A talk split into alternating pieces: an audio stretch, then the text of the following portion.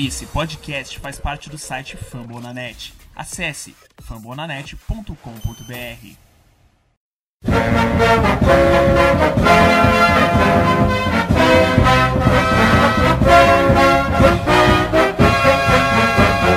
Hail to the Redskin,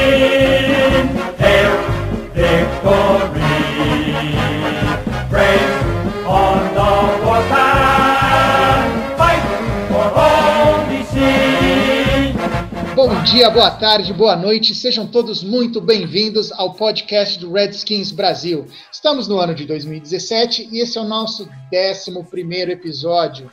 Meu nome é Bertarelli e hoje a gente tem uma pessoa que voltou de férias, né? Já tá tranquilo, queimadinho, já, já teve a marquinha do biquíni, tá tudo tranquilo. E temos uma grande visita hoje que é o Tata. Acertei, né, Tata? Ô, Tata Fernandes, né? Não é Tatá, É pelo amor de Deus, né? Não, é Tata, beleza. O Glenn até me avisou. Mas antes da gente começar a conversar sobre os problemas ou o nosso jogo e o grande problema que vai ser contra os Eagles, lembrando que vocês podem entrar em contato com a gente no fumblenanet.com.br barra Redskins Brasil. Lá você vai ter notícias, pré-jogo, pós-jogo, informações de contusões e também a gente tem a nossa loja online. Você pode estar vendo uma camiseta do Redskins Brasil, tanto Bordeaux quanto cinza. Entrem lá, nos ajudem a enriquecer antes dos 40 anos, é isso que a gente precisa para viver uma vida de Marajá. Também a gente tem o É. Twitter, arroba Redskins Brasil, e a gente tem também o Facebook, facebook.com barra Redskins Brasil. Não esqueçam de baixar o aplicativo, seja no iTunes ou no Android, para poder escutar a gente, ou então mesmo no nosso site, no fambonanet.com.br. Pessoal, muito boa noite. Vamos começar aqui com o Green, né, que voltou. Seja bem-vindo de volta, Green. Valeu, Bem, galera. As contusões foram decisivas para esse jogo apertado, sim ou não? Sim, com certeza sim. Então, por favor, dê seu boa noite. Então, bom dia, boa tarde, boa noite. Bom estar de volta. Mentira, tava bom viajando, mas a gente tem que voltar, né? Então, bom estar de volta aqui no podcast, aí sim. Falar de Redskins é sempre bom. Depois de uma vitória é melhor, né? Apesar de ter sido uma vitória não convincente, mas é vitória.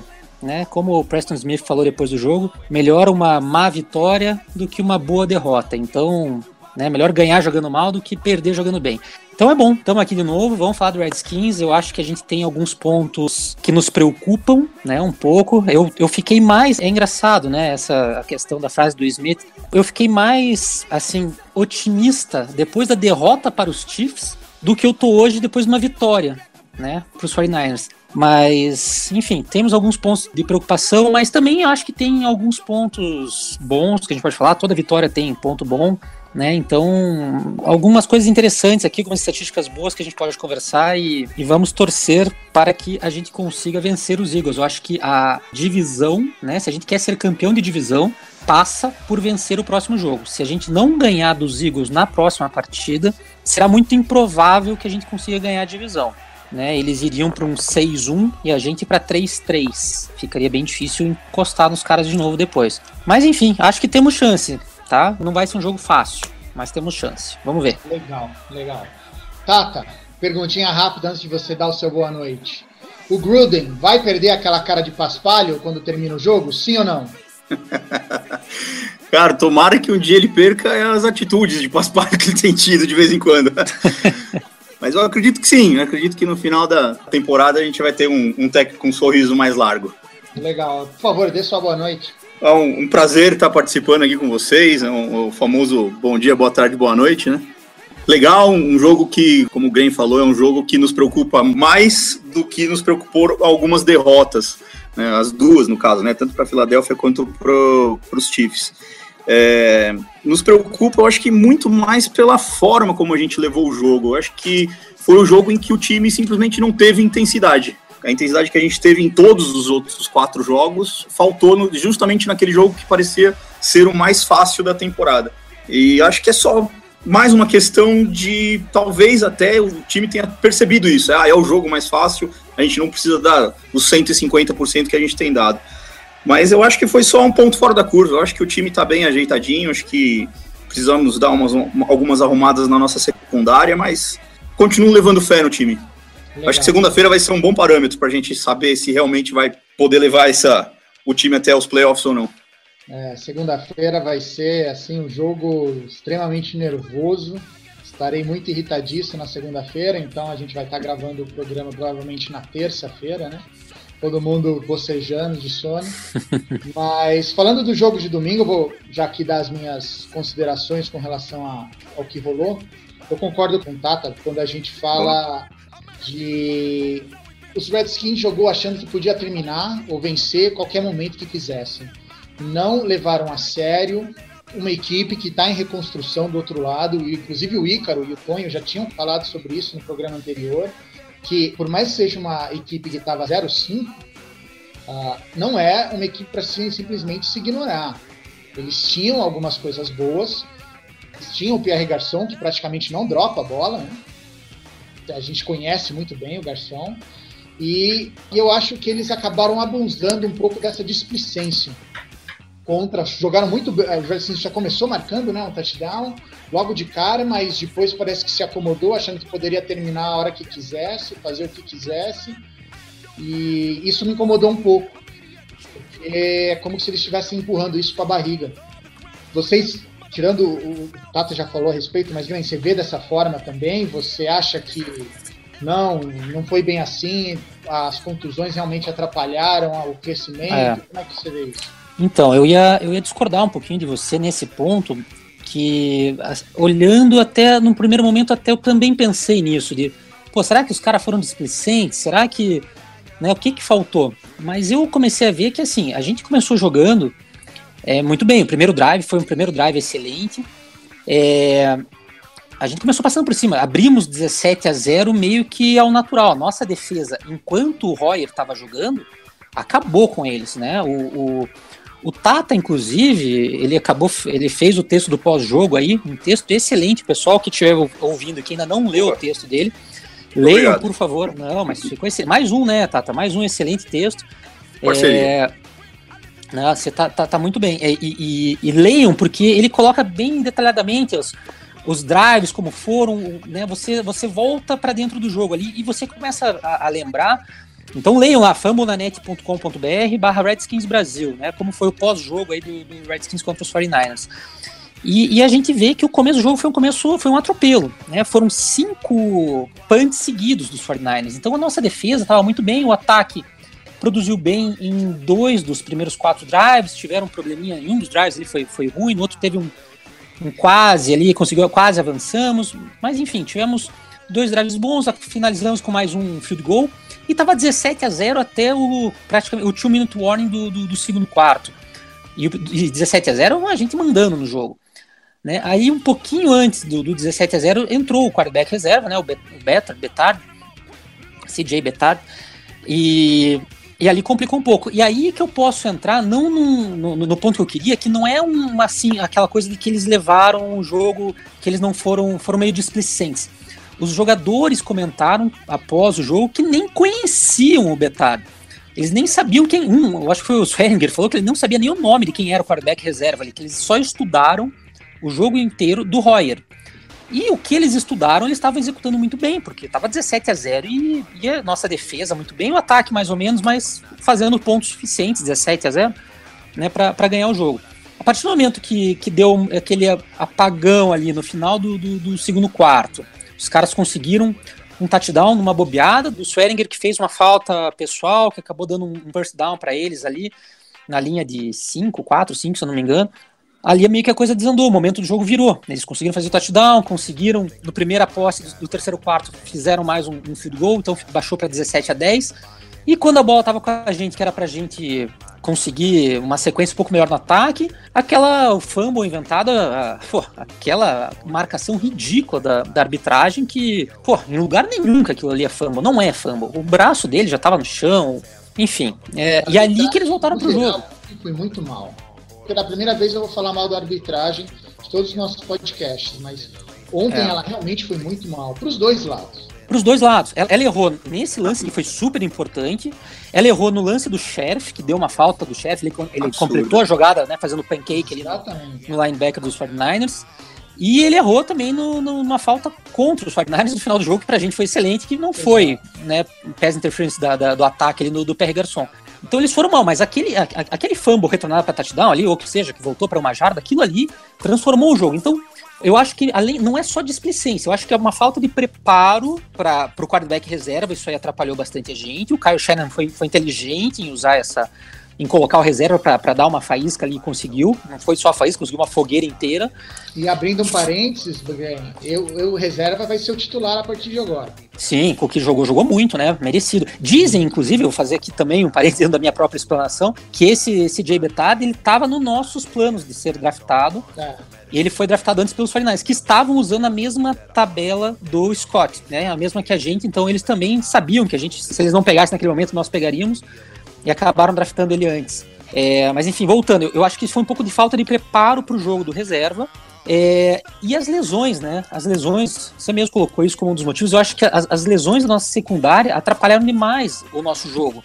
Aquele touchdown, quando estava 26 a 17, 9 pontos de vantagem, com 3 minutos faltando para acabar o jogo, a gente leva um touchdown rápido do, do nosso ex-Aldrick Robinson, né, que era nosso wide receiver aí alguns anos atrás. Ele estava completamente livre, foi uma bobeada, uma falta de comunicação do Moreau com o Nicholson. Mas por quê? São dois rookies. Dois rookies, a gente tava sem o Norman, sem o Brillant, que já tinha saído machucado, né? Os nossos safeties estavam. Jogou muito, muito tempo, jogou McClure, rookie, que não foi nem draftado, né? No draft. O Nicholson, que é de quarto round, o Moreau, de terceiro round, jogaram a grande parte do jogo, né?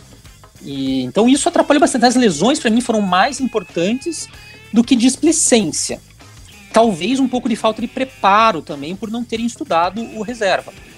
Mas eu colocaria não como displicência o principal motivo, eu colocaria como aí como lesões e falta de preparo.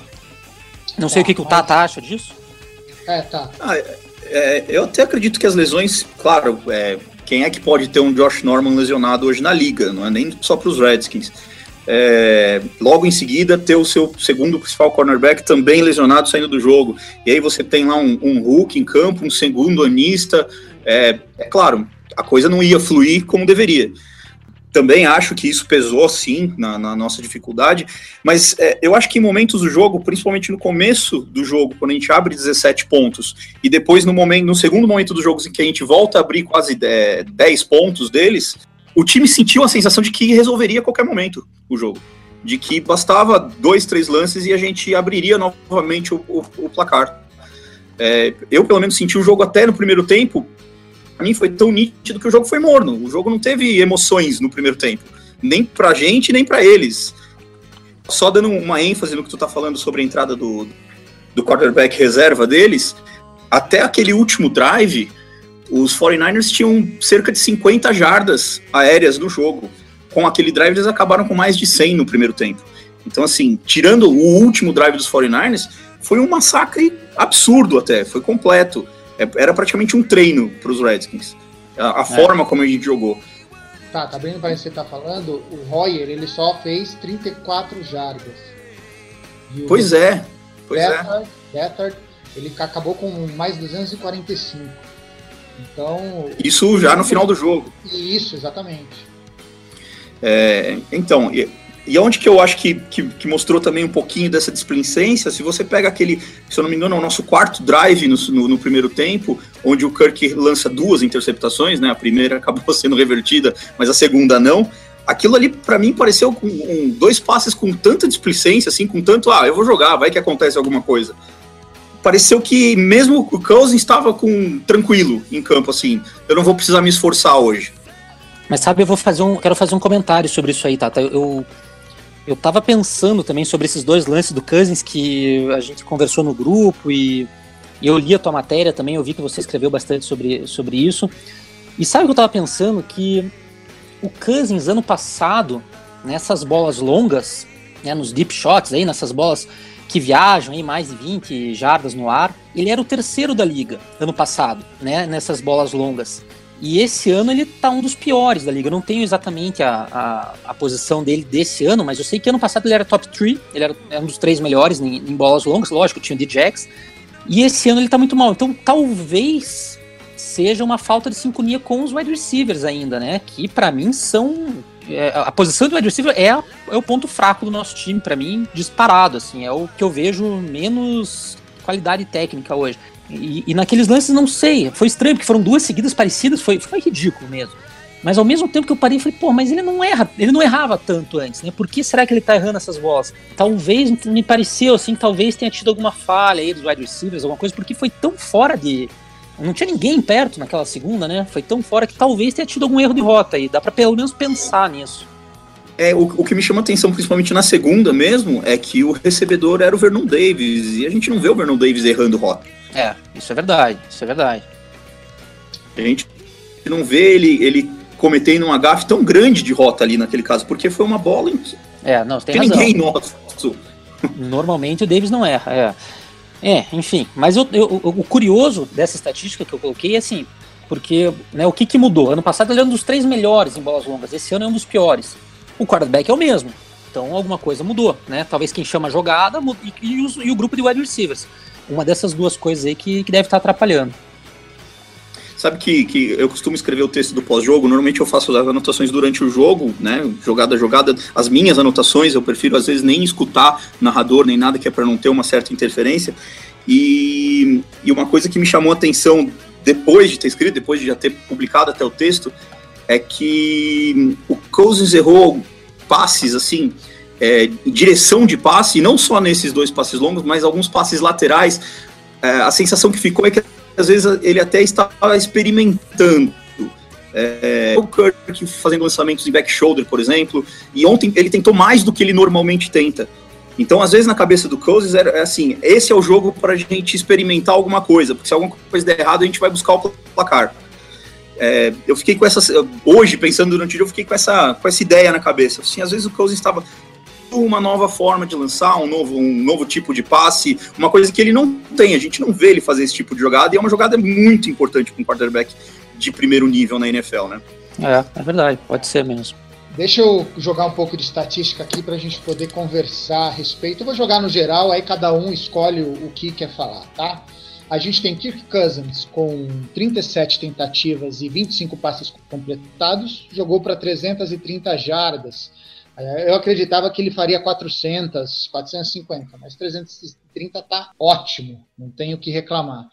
O Chris Thompson acabou o que mais correu, recebeu a bola quatro vezes e correu para 105 jardas. Perdão, ele recebeu não como running back, Sim. tá? Ele, recebendo ah, passe, é. Recebendo passe, exatamente. O Thompson foi o que mais recebeu para corrida também, 16 tentativas. Isso depois eu queria conversar com vocês, inclusive mais para frente, sobre os dois minutos finais do jogo, que me incomodou muito. A gente até falou isso no grupo do WhatsApp e a gente vai falar mais para frente também. O Hopkins de extra point acertou dois de três tentativas, inclusive está machucado. Era uma novidade para mim, eu não, não sabia. Matt Yonandis acabou fazendo um sec meio, Kerrigan um sec e o Preston Smith meio sec. E aí uma informação que eu achei super interessante, a gente tem 50% de eficiência em third down no jogo de ontem. De 14 tentativas, 7. A defesa ou o ataque, essa estatística? A nossa defesa parou eles? Ataque. O nosso at... Não, ataque. No ataque. ataque. É, aí é bom, aí é bom. Aí é muito bom. E, por último, as penalidades, que a gente... A fumble continua, né? É, dois... De dois fumbles, um recuperado somente. E, por último, as penalidades, que, que a gente acabou fazendo duas penalidades, foi isso mesmo? Não, cinco penalidades para 43 jardas. O que, que vocês podem falar desses números? Tem algo que eu esqueci que vocês acham que deveria ser lembrado? O que, que vocês veem? Ah, eu, eu vejo assim que o Thompson, como a gente vem falando desde o começo, ele é a nossa arma, né? A nossa arma mais explosiva. É, é, nosso ataque passa muito por ele. E mais manjado, né, Grêmio? Manjado. A gente, assim, os times estão marcando ele agora. Não, ele não é mais um alguém que vai, não é mais um jogador que vai surpreender ninguém, né? Todo mundo já espera que ele tenha uma partida desse tipo, desse nível, né? Contra os Chiefs ele já foi bem marcado. Ontem também, mas não tanto. Ele conseguiu ainda algumas é, boas jardas aí após a recepção. Mas lógico que ele vai ser marcado. Só que talvez marcando ele abre espaço. Eu, eu tô sentindo um pouco da falta do, do Jordan Reed, né? Acho que a gente não tá aproveitando muito. Ele não sei se ele tá ainda lesionado, se esse, essas lesões dele atrapalharam tanto ele assim, que ele, ele poderia render muito mais, né? Eu acredito que ele teve poucas, recep é, acho que umas quatro recepções, se tiver com as estatísticas abertas aí. Eu tô, eu vou ver de fato. Com 30 e poucas, com 40 jardas no máximo. É, ele recebeu 4, 37 jardas. É, era mais ou menos o que eu, que eu, que eu lembrava. E então, assim, talvez a partir do momento que começarem a marcar o Thompson, talvez a gente passe para usar Crowder e Reed, mas eu acho que a gente deveria usar mais esses dois jogadores especialmente, né? É, então, para mim, me chama atenção isso, que a gente, nosso ataque depende muito do Thompson. Isso por quê? Porque o nosso grupo de wide receivers não é bom. Né? A gente Mas tem agora hoje... eu posso defender um wide receiver? Você vai achar Pode. que é sacanagem. Ryan Brown. Ah, não, mas é, é, não, não acho sacanagem, não. Tá jogando muito bem e fazendo recepções, especialmente em, third down, que era o que o Garçom fazia, é, importantíssimas no jogo de ontem. Ele fez. Ele fez pelo menos três recepções foram muito importantes para para a gente seguir no drive drives que acabaram sendo com pontuação, né? Não, não é sacanagem, não. Grant, inclusive, eu ia, tinha notado, eu ia falar dele aqui mesmo, porque ele tá jogando muito bem.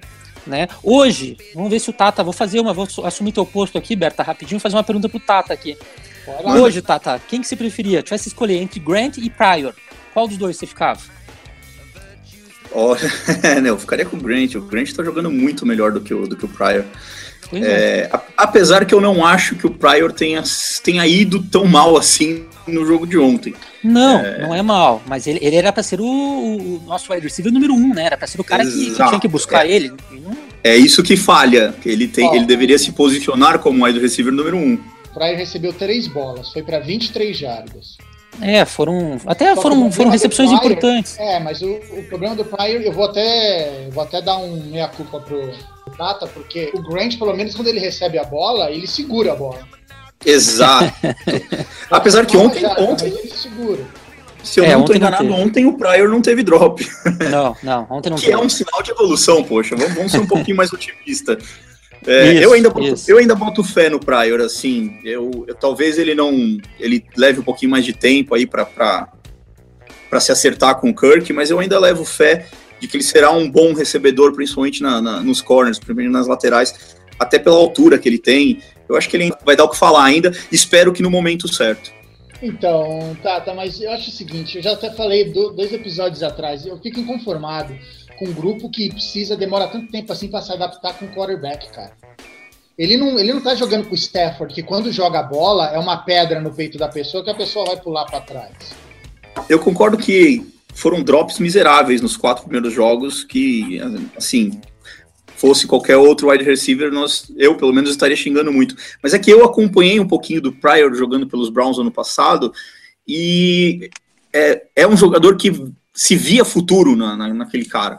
É, ele, ele sempre levava vantagem sobre os cornerbacks, era uma bola no terceiro, quarto andar, e recebendo bolas de, de quarterbacks, assim, quatro quarterbacks diferentes durante o ano. É, não é possível que o Cousins não vai acertar com ele uma- mais cedo ou mais tarde. Então, na verdade, a gente precisa ter um quarterback ruim pra ele poder ser melhor que o quarterback. É mais ou menos isso. É mais ou menos isso.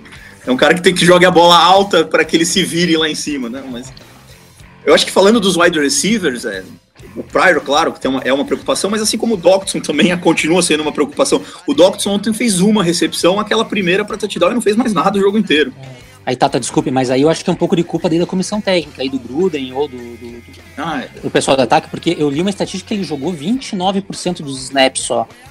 Então, assim, você fazer isso com ele ali no primeiro, segundo jogo, quando ele tava começando e, e- e existia aquele papo de que ele precisava se adaptar e retornar de lesão, era uma desculpa aceitável. Mas agora, a gente no nosso quinto jogo, sexta semana, ele tendo participado um pouco mais nos últimos jogos, e ele tendo indiscutivelmente mais qualidade técnica, né? A gente vê assim de, de perspectiva de futuro do que Pryor, do que Grant, e, e jogar só 29% dos snaps, aí eu acho É que é um pouco pouco. de falha. É, eu acho que é um pouco de falha da Pouco. comissão técnica de deixar ele menos em campo. Tinham que arriscar mais com ele, tem que, tem que colocar me jogar. preocupa? O que me preocupa é o seguinte: os três maiores recebedores ontem são os reservas: Thompson, Davis e Grant. É. Então, nenhum dos, nenhum dos titulares, ou os chamados titulares do começo da temporada, É, Tão indo o Thompson bem. acabou sendo titular ontem, né? ontem, né? Mas É. em teoria seria até quinta, sexta-feira ia ser o Ryan, que ia ser o titular, ou, ou o primeiro, e aí felizmente acabou sendo o Thompson. Mas é esse tipo de coisa que me preocupa. Seria interessante que o Davis, o Grant e o Thompson fossem aqueles, quando os titulares estão cansados, eles entram, eles dão conta do recado. Isso é legal. Agora, a partir do momento que eles têm que dar conta do recado porque os titulares não estão sendo efetivos ou tendo suficientemente efetivos, isso, isso me preocupa. É, eu, eu confesso que eu tenho uma preocupação maior com o nosso corpo de running backs do que com o nosso corpo de wide receivers neste momento.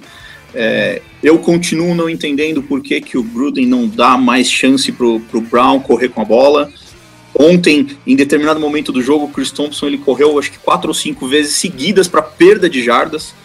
Em compensação, o Chris Thompson é uma arma no, na recepção, né? O cara fez quatro recepções ontem para mais de 100 jardas. É, é, é complicado acho... ter que balancear isso, né? Mas eu acho que o Thompson, ele, o Thompson ele, ele precisa correr de vez em quando para que a defesa já não fique esperta, né? De sempre que vê ele ali na posição de, de running back, de que vai ser uma jogada de passe. Então até entendo algumas corridas. E ele ser tacleado para perda de jardas, isso normalmente é um pouco mais de culpa da linha do que de culpa do, do running back. Né? Até inclusive o Mac Brown teve uma chance numa terceira para um, onde ele foi tacleado também, perdeu jardas ali. Mas ali foi é. culpa, foi culpa do, do, do, acho que do Reed, do Jordan Reed. A gente tava numa na posição com dois tight ends, tava o Davis e o Reed ali, e era para um deles bloquear ali um dos né, nem sei quem que foi ali do, dos 49ers que, que, que, acabou fazendo a jogada e eles perderam o bloqueio. Então, assim, o Mac Brown tem a chance ali, não consegue por uma falha da, ali o tight end, né, de, de alguém que estava na linha, e depois tem pouca chance durante o jogo. E o Pirine, para mim, infelizmente, ele tem sido uma decepção, né? Porque no começo eu até tava aqui nos últimos programas, quem escutou, falou, não, vamos dar uma chance pro cara, o cara é calor, o cara tá aprendendo, ainda acho que vai se, se destacar. Mas agora, depois de cinco jogos, eu confesso que eu já tenho minhas dúvidas se ele vai realmente virar o cara que a gente esperava que ele virasse, ou se ele vai ser esse cara aí para tentar jogada de terceira para um, que inclusive ele também teve uma terceira para um que foi boa né, que ele, ele acabou sendo tacleado também na linha ali de scrimmage, talvez uma jarda para trás, e num segundo esforço ele continuou ali com as pernas e se jogou para trás e conseguiu, para trás no caso, que seria para frente para a gente, mas é que ele de foi costas, tacleado de, de costas, é, é, foi de costas, conseguiu ali ganhar mais umas duas jardinhas e, e conseguiu a conversão. Então nessas jogadas talvez ele vá bem, mas a, a gente não vê aquela visão, a explosão que se esperava dele, né? É, eu acho que principalmente essa questão da visão. É, a gente não tem um running back inteligente, a gente só tem um running back trombador. É. O Kelly, o Kelly ele, ele, ele, não tá saudável, né? Esse é o problema, porque nos jogos que ele jogou, ele foi muito bem. Ele jogou, se for ver, dois jogos. Depois ele machucou, ele ficou dois fora. Um ele saiu na metade do, do, do, do primeiro quarto, acho, do segundo quarto. E, e, quando ele jogou, ele jogou bem, né? Até nesses jogos que ele jogou pouco, ele tava bem quando se machucou. Então a esperança é que ele volte. Eu acho que acho que dá para confiar no Kelly ainda mais um pouquinho. Eu gosto do Kelly, eu acho que, que ele pode dar frutos, mas eu, eu ainda acho que nós poderíamos ter um, um, grupo de running backs mais, mais inteligente, mais, que pensasse melhor e que visse melhor o jogo. Eu tinha também uma opinião de que a nossa linha ofensiva poderia contribuir mais nesse jogo corrido, mas é como tu disse, se a gente pegar os primeiros jogos do Kelly, o que a nossa linha ofereceu para ele e ele aproveitou a chance, não dá para entender por que, que os outros não conseguem aproveitar a chance. É. A única exceção eu... que eu faço é o Mac Brown, porque é. ele tem poucas chances. Isso que eu ia falar. O Brown eu acho que poderia ser um pouco mais inteligente se fosse melhor usado. E aí é o que eu concordo com vocês. Ele é praticamente não é usado. É. E eu não entendo o porquê do, do nosso digníssimo pseudo técnico não colocar ele para trabalhar, ué. É verdade. Eu, eu, acho que ele, na pré-temporada, ele foi bem. Quando foi requisitado, é. Quando ele foi requisitado, ele foi muito bem. E, não sei, ó, talvez o Gruden não gosta do corte de cabelo dele, eu acho que ele tem que aparar melhor a barba, alguma coisa nesse sentido. Uh, pessoal, vamos já para a parte do quem você. os três melhores da, de cada né? Cada um escolhe os três melhores jogadores da, da rodada do nosso time, porque a gente ainda tem os Eagles para discutir um pouquinho e aí vai, vai dar mais pano para manga. Vamos lá? Vamos lá. Gren, você começa. Lembrando, Tata, que é o seguinte. Fala aí, Gren, que eu esqueci como é que, é que o Bom falou. É, é a pontuação invertida. A gente pontuação vai, vai tentar ver aí quem que são os mais votados ao longo do ano né, acaba sendo um ponto para o terceiro melhor jogador, dois pontos para o segundo melhor jogador e três pontos para o melhor jogador da partida. E na minha lista aqui, é, poderia dar até um destaque aqui para o Preston Smith. Fiquei na dúvida se eu colocava ele aqui nessa lista ou não. Acabei tirando em última hora. Então, pelo menos a, a, a menção honrosa aqui para o Preston Smith, que eu achei que jogou muito bem. Conseguiu mais um sec. Ele é o primeiro jogador desde o Dexter Manley a conseguir cinco sacks em jogos. Se bem que o dele foi 4,5, né? Mas sacks em cinco é. jogos seguidos. É, é uma. Pô, é uma estatística super importante. E ele tava. ainda mais ele começa com quem, né? É, então, e ele tá, tava. Tá na mesma lista que o Manley. É, e, e, e ontem. É e ontem ele tava enfrentando o Joe Staley, que é um baita de um left tackle também, né? No, dos 49ers. E conseguiu esse sec, conseguiu um baita de um hit também, uma hora ali, né? No, no beta, que foi bonito de ver. Enfim, ele merece uma menção rosa. Mas para mim, o terceiro colocado na minha lista aqui é o, o Berta acertou lá atrás em falar nosso queridíssimo Ryan Grant. Eu tinha notado ele, que eu acho que ele merece elogios, recepções importantíssimas de third down, está com mãos confiáveis, a bola não tem dropado, é, tem sido uma válvula de escape para o Cousins ali no no, nos third downs, e isso aí é importante para o time. É, gostei dele e merece a, a, menção aqui de terceiro lugar.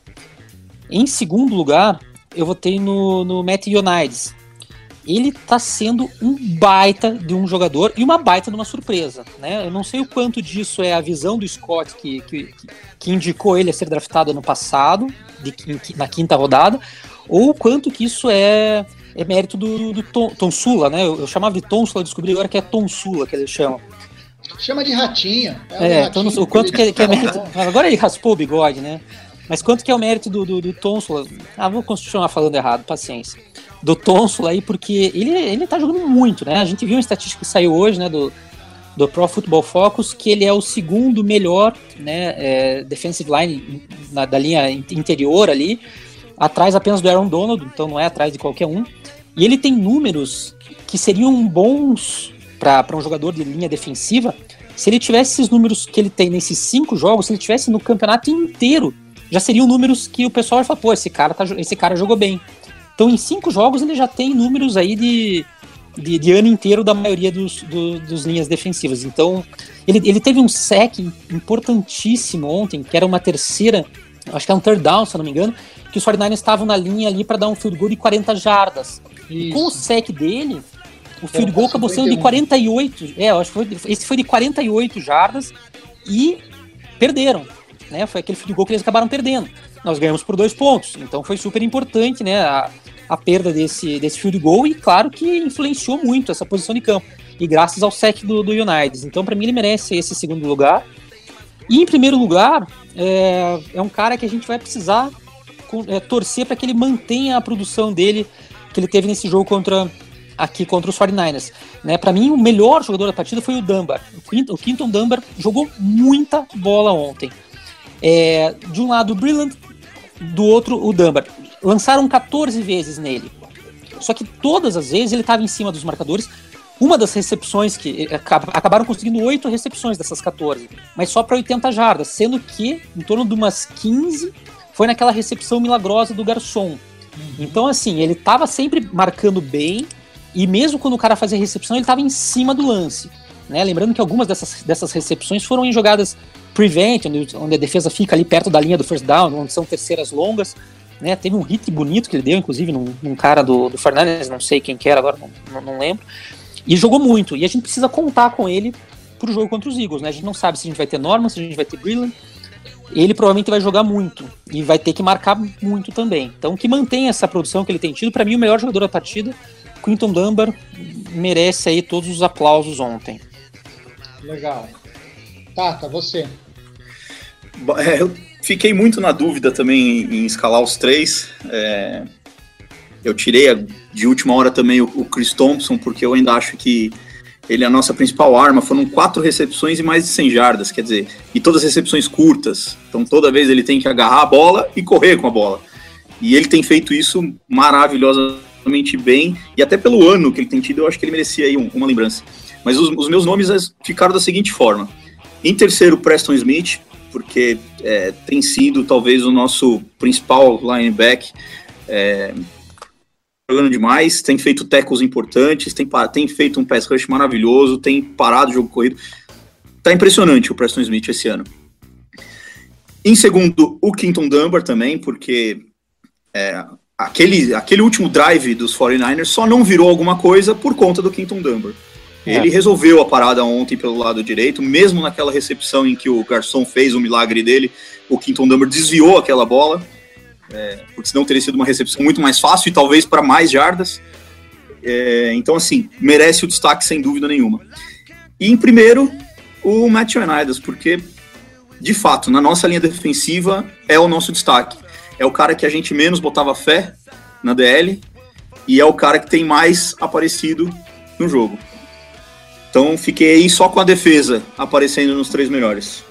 Legal, legal. Lembrando que última, os últimos times que tiveram uma defesa competente e boa chegaram ao Super Bowl e conseguiram ser campeões. E, e, você sabe, Berta, que eu vou te dizer, eu, a nossa defesa é que ela tá com muitas lesões, mas nossa defesa completa, ela é top 5, top 7 da liga mesmo. A gente tava jogando muito bem, né? É uma pena. Ultimamente, ultimamente a gente tem tido um Pro Bowler, que é o, que é, que é o Williams. É. É, vocês acham que esse ano a gente vai conseguir ter mais do que um Pro Bowler? Ah, eu não sei. O, o, Pro Bowl ele é muito no nome também, né? Tem votação, é internet. Eu, os caras vão muito no nome, né? Então. É... Em estatística, a gente está mostrando que a gente tem jogadores para ser Pro Bowl. Então, mas por exemplo, o Ionide, você acha que esse cara, os, os, números dele dizem que ele tinha que ser Pro Bowl. Mas será que esse cara vai ser votado? Não, não vai. Não, Ninguém conhece. Ano... Ah, mas como esse ano o Pro Bowl vai voltar a ser do jeito que era, eu acho que as chances são maiores. Porque você eu acho que com a forma que a, que a nossa defesa está aparecendo, eu acho que serão lembrados alguns. Da forma como a nossa defesa tem aparecido. Desde o ano passado ele não foi por capricho. É, o Norman, o Zac Brown. O Zac Brown eu tenho quase certeza absoluta que ele vai entrar. É, ele tem grande chance mesmo. O 2017 do Zac Brown, eu não acompanhava ele nos Bills, mas é, é fora de série. Eu não sei como um time abre mão de um jogador desse. Quem vai ser o tem que se ligar, irmão? da rodada, Grant? Olha, é, poderia citar aqui o Pryor, que não está fazendo jus ao, à posição dele de, de, wide receiver número 1. Um. Podia citar o nosso queridíssimo técnico aí, Jay Gruden, que também deu umas comidas de bola, né? Acabou mostrando um pouco de insegurança. Podia citar o Hopkins, que perdeu um extra point que acabou quase nos complicando ali. Eu queria matar esse filho da mãe. Na hora que achei, perdeu, que ia, achei que tu ia votar nele, inclusive. É, eu, eu, eu tava pensando em votar nele mesmo, mas ele foi responsável por um ponto. O meu voto do tem que se ligar irmão, e aqui o tem que se ligar irmão é que o cara tem que se ligar, não é que o cara foi o pior da partida. Então quem tem que se ligar mesmo é um cara que eu gosto muito, mas ele precisa se ligar, que é o DJ Swearinger. Ele deu 4 pontos para os 49ers. Tava 17 a 0, virou 17 a 7, podia ter ficado 17 a 3. Eu entendo a vontade dele, essa energia que ele traz pra, em, em campo, para a defesa toda. O cara é um monstro, ele tem contagiado todo mundo, mas ele tem que, ele é o capitão do time. Como capitão, ele não pode perder é, o controle desse nível. Ele tem que dar, chegar no garçom e gritar no ouvido do cara, tem que aquela só aquela empurradinha, mas não pode meter a mão no, no garçom e, e, ganhar uma falta pessoal e dar um first down pros caras na linha de quatro jardas. Então, DJ, pô, tem que se ligar, irmão faz a tua, continua com essa tua energia positiva aí, contagiando todo mundo, mas, pô, cabeça um pouquinho no lugar nessa parte, porque você é o capitão, o capitão tem que dar exemplo. Então, DJ Sweninger, hoje você tem que se ligar, irmão. Legal.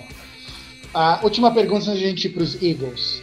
Uh, quando a gente estava com a bola nos dois minutos finais, o Gruden, corretamente, pediu para se correr com a bola, para forçar o, o pedido de tempo do São Francisco. Isso eu concordo. Agora, minha pergunta é o seguinte: por que caralho, e aí vocês me desculpem o palavrão, o cara vai me correr três vezes pelo meio e não alterna uma pelos lados do campo? Você pode mandar o running back correr para o lado esquerdo ou para o lado direito, não as três para o meio.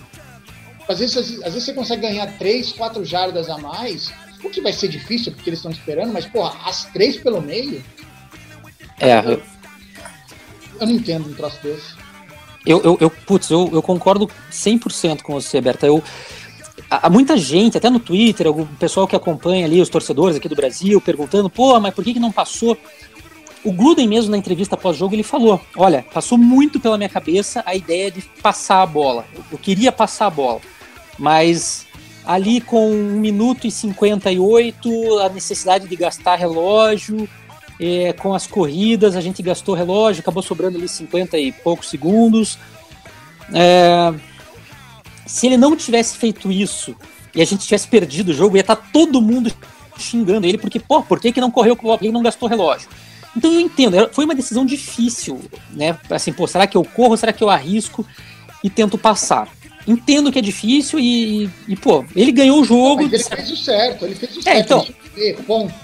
Não era é, a bola, correr. Mas, mas, é que tá, eu, eu talvez, eu, vou, eu ia chegar nesse ponto, eu talvez pensasse em passar a bola nessa situação pelo seguinte, concordo com você que, embora a decisão correta, mais correta, fosse correr, ele deveria ter pelo menos alternado, é, alternado faz pelo lado, mas... exato, tenta, tenta correr diferente ali para poder a, a, ganhar alguma jarda a, a mais ali para tentar fazer o first down e acabar com o jogo. Mas talvez nesse caso a jogada do passe fosse a ele poderia ter tentado arriscar uma jogada de passe por dois motivos. Primeiro, que a corrida não estava entrando. O jogo inteiro, se você vê as estatísticas, eu acho que a gente teve 57 jardas de running backs. Uhum. Talvez com a corrida do Cousins, que aumentou um pouco aumentou um pouco a, a né, o número de jardas terrestres, mas de running backs foram 57 jardas no jogo inteiro, em, pô, sei lá, em 20 e tantas tentativas. Então foi ruim, o jogo corrido não estava entrando. Então, muito provável que não fosse entrar ali também, ainda mais com eles esperando corrida. E segundo, que a gente tentando um passe ali, o Cousins, eu acho que ele teria mais chance de conseguir o first down e a gente acabar o jogo com o first down, acabava o jogo. Né, para quem não tá, tá começando a acompanhar, para quem não entende muito, acabaria o jogo porque nós teríamos um, três chances e, e gastaria o relógio até o final porque eles não tinham mais timeouts. Então não tinham mais tempo, não tinham como parar o relógio, a gente ia só ajoelhar e ia ganhar o jogo. Precisava de um first down. Com a corrida, a gente teria mais chance, é, teria mais chance de gastar o relógio, mas com o passe, mais chance de ganhar o jogo, e não depender da nossa defesa, especialmente. Porque a nossa defesa, a gente tava com um monte de calouro e segundo anista ali jogando, a nossa defesa estava completamente lesionada. Então, assim, se tivesse que arriscar, quero ganhar o jogo atacando ou quero ganhar o jogo defendendo? Talvez ele tivesse mais chance de ganhar o jogo atacando, arriscando a, a, a bola aérea ali, conseguindo um first down, do que o risco que a gente tomou aí de perder o jogo, porque 50 segundos no relógio, é, é, bastante tempo também, não é, não é pouca coisa. Então, é, mesmo correndo três vezes, sobrou bastante tempo. É, eu não sou conservador como vocês, não. Eu acho que ele tinha que conquistar o first down.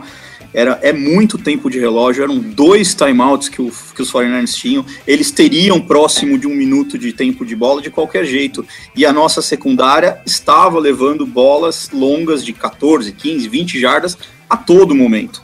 É. É, eu, eu, assim, em todos os nossos drives de ataque, somente em um drive não foi iniciado com uma corrida. Ou seja, aquele primeiro, a primeira jogada daquele drive, eu acho que todo o estádio, o mundo que estava assistindo sabia que seria uma corrida. Aquele primeiro drive ele poderia ter utilizado. A gente tem três Tyrands que são excelentes recebedores, sendo que um deles é um excelente bloqueador. É, é. Ele poderia ter feito uma formação de dois ou três Tyrands, é, mascarado uma corrida e dado uma recepção em um deles. Eu, eu acho que assim, a gente tem muitas opções de armas que poderiam ter enganado o 49ers com até certa facilidade. Não talvez para direto um first down, mas para que conseguisse seis jardas num passe rápido no meio ou um passe rápido lateral, e aí quatro jardas correndo a gente conseguiu. A gente só não conseguiu foi as outras seis. É. Eu acho que, que era dever do Gruden ir atrás do first down, não só através de corrida. Eu acho que é, é como tu falou, Gren, muito tempo no relógio para uma secundária inexperiente, para uma secundária cheia de lesões e para uma secundária que sofreu o jogo inteiro tomando bola rápida no, pelo meio. É. é eu acho, eu, eu acho que era dever dele. De... É, então, eu acho que se a gente tivesse com a nossa defesa titular, Tá, a, a, opção seria indiscutível seria a corrida. Corre, corre, corre e a defesa vai segurar ali os 40 segundos. Mas com a defesa reserva, eu, eu acho que a gente tinha que ter sido um pouco mais agressivo. Eu senti que o Gruden ficou com medo das críticas, assim, né? Porque ele até falou na, na, na entrevista pós-jogo, ele falou assim, é, eu pensei muito em, em, passar a bola ali, mas se eu passar a bola e dar errado, vocês iam estar tá me falando de mim até agora. Então passou na cabeça dele o que a opinião dos outros, né? E o técnico não tem que pensar no que os outros estão tão, vão achar. Ótimo. Agora a gente está falando dele por momento Mas a partir do momento que ele correu com a bola para queimar os dois os dois timeouts, perfeito. Que você Sim, tem que fazer é o certo. Queimar é. os timeouts. Aí, ok, na terceira descida, ok, poderia ter sido aéreo. E aí, esse tipo de coisa não dá nem para contestar muito, pelo menos eu, né? Eu, eu respeito a opinião do cara. Agora, eu não entendi ele correr as três, sempre as três pelo meio, e não é. usar o lado direito ou usar o lado esquerdo, vendo qual da defesa deles lá é mais fraca, sei lá. Ah, esse lado tem mais novato, então é mais fraco, vamos tentar correr por aqui para pegar eles, né, calça curta, alguma coisa nesse sentido. Mas vencemos, é o que importa, 3-2. Vamos agora, o próximo jogo é os Eagles, que está 5-1, vai ser o Monday Night Football, a partir das 10h30 da noite, né, na ESPN. O que, que vocês esperam para esse próximo jogo? Lembrando que os Eagles estão. Tem uma defesa, se a gente tem uma defesa boa titular, a dos Eagles também é muito boa. Muito boa. Não, não vou nem comentar muito do ataque, que eu não acho aquela belezura como algumas pessoas têm falado, mas a defesa deles é extraordinária. Ó, os Eagles, eles estão jogando muito bem. Me dói falar isso. Não gosto de admitir. Tenho apostado sempre contra eles no bolão aí que a gente fez, porque eu aposto sempre contra todos os nossos rivais. Mas eles estão jogando muito bem. É, é um jogo muito difícil. Só que não me preocuparia tanto o time deles. Eu acho, eu acho que é um. É, nós temos time para encarar eles de igual para igual. Não, não tenho medo dos Eagles. Eu acho que eles estão jogando bem, mas acho que a gente tem time para jogar de igual. De igual para igual. O que me assusta são as nossas lesões, né? A gente não vai jogar de igual para igual com eles. É esse que é o problema. É, eles têm uma baita de uma vantagem em talento, porque os nossos. Alguns dos nossos bons jogadores estão lesionados, estão fora. É o Jonathan Allen, aí fora por 3, 4 semanas, né? Com problema no pé. Isso. É o Norman, que a gente não sabe se vai voltar. É, hoje a gente tá, tá gravando aqui o programa na segunda-feira, no dia seguinte. Falaram que na quarta ou quinta-feira ele vai fazer um exame para ver se talvez possa jogar ou não, mas a princípio tá fora. O Brillan também vai treinar e é, é, é, dia a dia aí, não se sabe se vai poder jogar. Pode ser que sim, pode ser que não. É, são muitos jogadores importantes que estão fora, né? É, eu ia falar do Hopkins, mas como eu tô falando só de jogadores importantes, então talvez eu nem fale que ele também lesionou o quadril e talvez não jogue. Só, só o que eu achei interessante é o seguinte: os Redskins, em passes, somos melhores que eles. Só que na corrida eles são melhores que a gente. Então, e aí vai fazer falta o Jonathan Allen, né? Embora, desculpa, Tatovic, você falou um negócio aqui mais rapidinho. É, com o Allen machucado, quem vai entrar no lugar dele é o, é o Anthony Lanier, né? Lanier, como eles chamam ali que é um baita de um bom jogador, viu? Esse cara no passado ele já jogou bem nos poucos Exato. snaps que ele teve e botam muita fé nele. Todo mundo coloca, diz que esse cara vai ser um grande linha defensiva aí nos próximos anos. Vamos torcer para que ele já já entre no ritmo aí, né? O, que o Lanier consiga, consiga bem. O McGee jogou bem contra os 49ers, ele teve várias, parou bastante a corrida. Enfim, eu, é, vamos depender muito de parar o jogo corrido. Né? Parando o jogo corrido, a gente consegue se bem que eles vão tentar muito passe, né? Com essa nossa secundária ferrada, toda reserva, aí os caras vão arriscar muito passe mesmo. É, é mais para tentar diminuir o play action, eu acho, né? Parando a corrida ali, mas a nossa defesa vai ser tentar segurar o passe dos caras e o nosso ataque, que a gente vai ter que ver. Se entrar o jogo corrido contra a defesa, contra a defesa deles, que é boa contra o jogo corrido, a gente ganha. Se não entrar, deixar tudo nos ombros do Kirk, aí complica um pouquinho mais.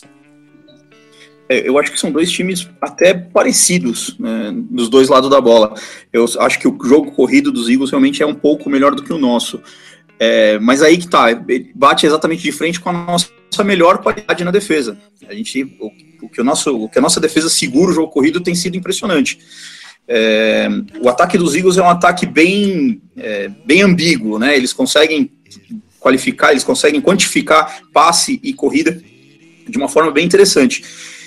O Lagarde Blount, que agora resolveu, né, de uns dois jogos para cá, ele resolveu conseguir fazer algumas boas corridas, porque também não vinha funcionando, como não funcionou contra a gente mesmo, e acredito que não vá funcionar de novo.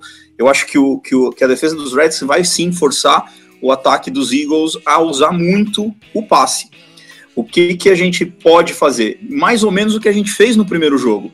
Porque se vocês lembrarem do primeiro jogo, é, o que matou o, o nosso jogo defensivo foi os erros de tackles, não, não, não foram é, a liberdade em jogadas. Foram vacilos na hora de derrubar o jogador adversário, na hora de fazer um sec, na hora de, de, de cortar um, um, um passe. Eu acho que se a gente conseguir melhorar isso, a gente tem grandes chances de vencer o, o, os Eagles, porque os Eagles não têm uma secundária também que, que dê para chamar de decente. É, e talvez uh, com um pouco mais de afinação a gente consiga explorar é, essa secundária deles. É, com certeza, assim, já vou dizer de antemão, o nosso jogo corrido novamente não vai fluir. É, dificilmente a gente vai atingir as 100 jardas corridas novamente, mas tem que insistir no jogo corrido, que no primeiro jogo a gente abandonou o jogo corrido de, de, tal forma que ficou previsível. Então, se a gente não abandonar o jogo corrido, deixar o jogo um pouquinho mais imprevisível, a gente tem grande chance de surpreender os Eagles lá na Filadélfia, sim. É. Eu, eu, e, e, sabe, Beta, eu vou te falar, a gente tava criticando né, essa, essa vitória meio esquisita, uma, uma, uma, má vitória, né? Assim, uma vitória que é meio blé, né? Não, não foi grande, não foi uma grande atuação, mas eu aceito uma dessa contra os Eagles, viu? Ah, não. Eu, eu, acho que contra os Eagles teria que ser assim, com faltas absurdas que eles reclamaram, vão reclamar durante 70 anos. De preferência que o Carson Wentz jogue contra o próprio. O próprio é. não entregue a bola, não vai fazer, eu tô bravo com a direção. Eu quero assim, eu quero nesse estilo. Quero ganhar ofere... com erro de arbitragem. Se me, é. É, se, se me oferecer as próximas, os próximos 11 jogos, 11 vitórias como a de ontem, eu assino embaixo sem pensar duas vezes. É, tô dentro. Aceito também. Quero ganhar. É, mas assim, eu... a, a só, mas só para finalizar rapidinho, é, o momento de fato é todo deles, né? Eles venceram os Panthers, que tem um bom time. Eles jogaram na quinta-feira e vão descansar até segunda-feira, então eles estão com um time mais inteiro, não só em razão das lesões, mas também em razão desse mini bye que eles tiveram, né, de quinta até a outra segunda. É, enquanto nós a gente vem de uma vitória em casa contra um time que era 0-5, que todo mundo falava que a gente ia passar por cima e a gente teve alguns problemas. Além disso, a gente tá com um monte de lesão, em vários jogadores importantes, então assim, o momento é todo deles. Né? Esse é um jogo que eu tenho certeza que a crítica especializada vai colocar aqueles que vão votar todos nos Eagles.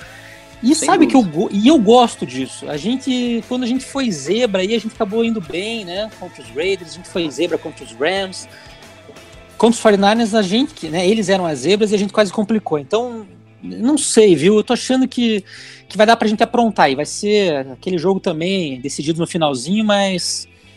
Não sei, eu não, não, não imagino a gente perdendo duas partidas pros Eagles. Eu acho que a gente vai acabar ganhando dos caras aí numa sorte, numa numa jogada de finalzinho, enfim, alguma coisa com emoção. Preparem o, o tal do teste para cardíacos aí do Galvão. É, preparem o coração.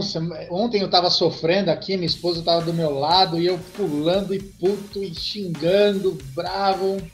Eu falei para ela, não sei por que tem que ser tão sofrido desse jeito, não entendo. Eu só escolho o time para sofrer, impressionante. É Bem, fogo, né? A noite vai ser assim, não tem como. Eu espero que a gente vença bem, mas eu tenho certeza que não vamos vencer fácil. Se vencer vai ser difícil. Vai ser no mesmo estilo que foi o primeiro jogo, né, da primeira semana. E é isso, gente. O programa está acabando, então eu quero deixar aqui um abraço para o pessoal. Vou passar para o Gren e para o Tata para poderem dar os abraços finais e aí a gente já termina. A não ser que alguém queira falar mais alguma coisa. Que a nossa hora já. Não, deu. vou. Posso ir direto para os abraços. Só, só, só, queria dar um pitaquinho só. Eu acho assim que se, se, se os nossos talentos defensivos aparecerem nas posições de cornerback, mesmo nos reservas, eu acho que a gente tem bons talentos reservas, como o Kendall Fuller, como o Fabio Moreau, e agora aparecendo o Quinton Dunbar. Eu acho que se o talento conseguir sobressair a, a encaixe de jogo, eu acho que a gente uhum. tem, sim, boas chances de ganhar dos Eagles e. Assim, não que seja sem susto, mas eu acho que dá para dá pra fazer um jogo controlado contra os Eagles, sim. É. Oh, oh, não, também não tenho medo, não. Não, não é questão de medo, mas eu acho o seguinte: a gente não vai vencer com diferença de três posses de bola. ah, não, não. Se eu fosse. de três pontos ou um touchdown, eu acho que ok. É, é, é é o. Eu, eu acredito em um touchdown. É. Mas Se eu fosse chutar um placar, seria 27 a 20. 27, ok, é. Mas vai por é, mesmo sendo 27 a 20, vai ser para mim vai ser um jogo difícil. Então, Grens, suas considerações finais, por favor. Bom, é maravilha poder estar de volta aqui falando Redskins. Muito bom poder estar falando Redskins depois de vitória, né? É, é sempre melhor. A gente está um pouquinho mais animado. E espero que na terça-feira que vem, quando a gente for gravar o programa aqui, a gente esteja comemorando mais uma vitória contra os Eagles. Queria deixar um abraço aqui pro o pessoal do grupo do WhatsApp, né? O nosso queridíssimo Rick Nelson, que é um moleque fera lá do Rio de Janeiro, tem 12, 13 anos aí. ele acompanha bastante coisa do Redskins, acompanha a NFL. Ele tá no caminho certo, tá, tá aprendendo cada vez mais, entende bastante já do negócio. Né? Essa molecada hoje em dia aprende tudo jogando videogame, ele tá, tá craque aí, tá aprendendo bastante. Pouco pessimista, fala umas besteiras de vez em quando. Pedi pra mãe dele dar um puxão de orelha nele, mas, mas tá bom. Rick Nelson, um grande abraço para você. E outro, queria, outro abraço que eu queria mandar aqui pro Rodrigo Souza, né, meu conterrâneo aqui do Paraná também, ali de Ponta Grossa. O Rodrigo, que entrou para o nosso grupo de trabalho do Redskins, aí tá participando agora das revisões de texto, vai, vai começar a ajudar a gente aí. Queria mandar um grande abraço para ele. Legal. Tata, você. Vou mandar, mandar um abraço pro pessoal lá do, do, grupo do WhatsApp também, mas vou mandar um abraço diferente. É, eu tenho alguns amigos que, mesmo não sendo torcedores, eles acabam acompanhando pelo trabalho que eu, que eu tenho feito. Mas um, um especial para um amigo chamado Raoni. Esse meu amigo chamado Raoni é um desgraçado torcedor dos Broncos. E o que foi o jogo dos Broncos ontem? Porra. Meu Deus do céu, como que um time com a melhor defesa da NFL perde pro pior time da NFL? É inacreditável é. o que aconteceu ontem. Então, um abraço meio que por trás para esse meu amigo Raoni. E, e é isso aí, mano. Um abraço pro pessoal lá, pedir pro pessoal é, nos ajudar, não só com a questão das camisetas, mas invadir o site, o fambonanet.com.br barra Redskins Brasil, e invadir o Twitter lá, o arroba Redskins Brasil, e, e colaborar, marcar presença na, na, nas nossas mídias. É isso aí. Legal, gente. Então, lembrando que quem quiser compartilhar, entrar no nosso site, fambonanet.com.br barra Redskins Brasil. Entrem no nosso Twitter, sigam o nosso Twitter, arroba Redskins Brasil. Facebook também é facebook.com barra Redskins Brasil. É isso. Um abraço para todo mundo. Ah, espero que tenham gostado do programa e a gente se vê semana que vem. Um abraço, tchau.